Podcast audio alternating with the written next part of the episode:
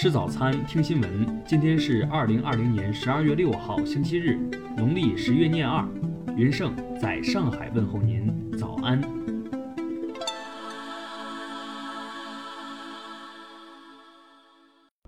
首先来关注头条消息。据中国驻美国大使馆消息，十二月三号，崔天凯大使应邀出席中美研究中心二零二零年年会。就未来中美关系，与哈佛大学教授格进行视频对话。对话中，主持人问道：“美国国会、民众和精英对中国的看法非常负面。民调显示，百分之七十到八十的美国人不认同中国的行为。中国是否准备重新开放美国驻成都总领馆，邀请被驱逐的美国记者返华，并且在国内解禁《纽约时报》《华尔街日报》和《华盛顿邮报》网站？”这些都有助于改善中国在美国的形象。崔天凯大使表示，并非中方首先关闭美驻华总领馆，也不是中方首先驱离美国在华记者。我们所做的一切都是回应美方的行为。对此，如果美国政府愿意逆转这一进程，我们愿意考虑。为使两国关系重回正轨，实现真正改善，双方都必须表现出善意和诚意。我不认为中国应该做一些事情来取悦任何人。我们始终主张与美国保持健康良好的关系，从来不主动采取挑衅行动，但必须捍卫自己的利益，必须做出回应，以善意对善意，以诚意对诚意。听新闻早餐知天下大事，下面来关注国内新闻。昨日，我国新一代可控核聚变研究装置。中国环流器二号 M 在成都正式建成放电，标志我国正式跨入全球可控核聚变研究前列。住建部日前表示，全国生活垃圾分类先行先试的四十六个重点城市居民小区覆盖率已经达到了八成多，其他地级及以上城市也全面启动了生活垃圾分类工作。报告显示，目前检察机关的检物公开平台建设基本完成。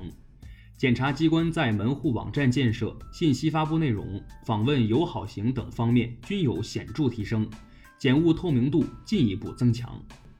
中国气象局消息，“十三五”期间，我国观测站网建设取得历史性进步，以智能网络预报为基础的全国气象预报业务格局构建基本完成，气象预警信息公共覆盖率达到百分之八十七点三。据国家林草局统计，二零一六年至今，全国累计完成造林五点二九亿亩，参加全民义务植树的人数累计达到二十八亿人次，义务植树一百一十六亿株，新增国家森林城市九十八个。中国石油西南油气田公司五号消息，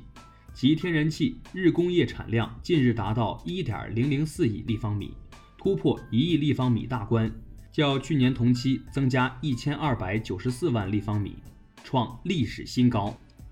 中国银保监会五号公布，近期该机构就中国银行原油宝产品风险事件依法开展调查工作，对所涉违法违规行为作出行政处罚决定，并采取相应的监管措施。中国工业信息安全产业发展白皮书显示。二零一九年，我国工业信息安全产业规模为九十九点七四亿元，市场增长率达百分之四十一点八四，产业规模保持了快速上升势头。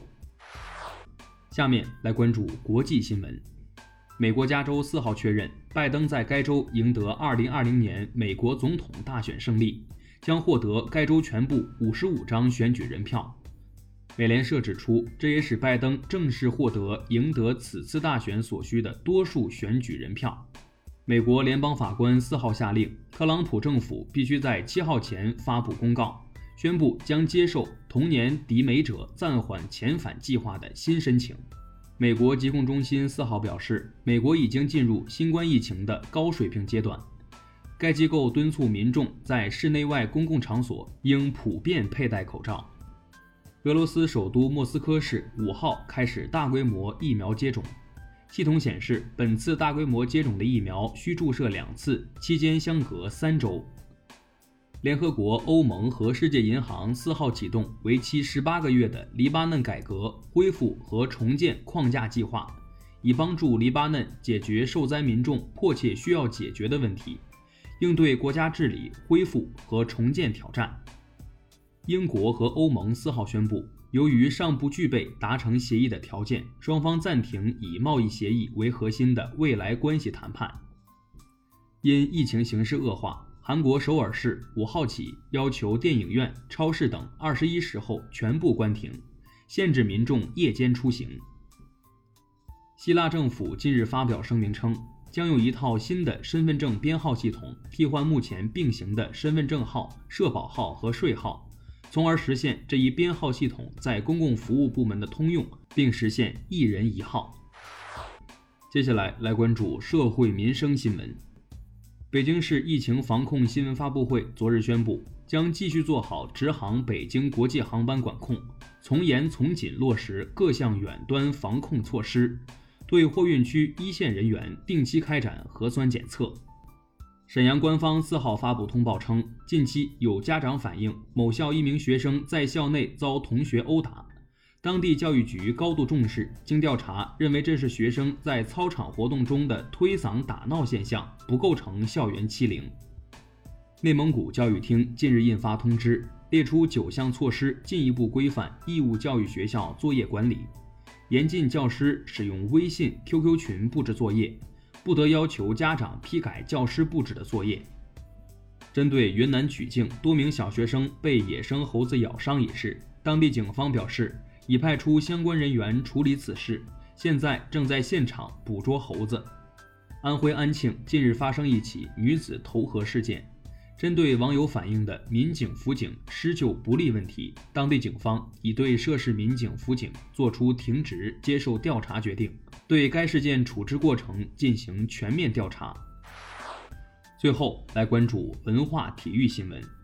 昨晚足协杯进行半决赛首回合的比赛，江苏苏宁一比一战平天津泰达。十二号双方将进行次回合比赛。CBA 常规赛继续进行，福建队一百二十四比九十一狂胜北京队，取得赛季首胜。广厦队一百三十九比一百三十一力克广东队，终结了后者的十连胜。永乐二零二零全球首拍现当代艺术夜场四号晚收锤。全场最高价来自赵无极一九七九年创作的零四点零一点七九，该作当晚以八千五百万元起拍，价佣金一点七四八亿元成交。近日，由多名专家组成的古蜀道考古调查队，经过近半个月的调查，首次确认了阴平古道的路线与走向。以上就是今天新闻早餐的全部内容。咱们明天不见不散。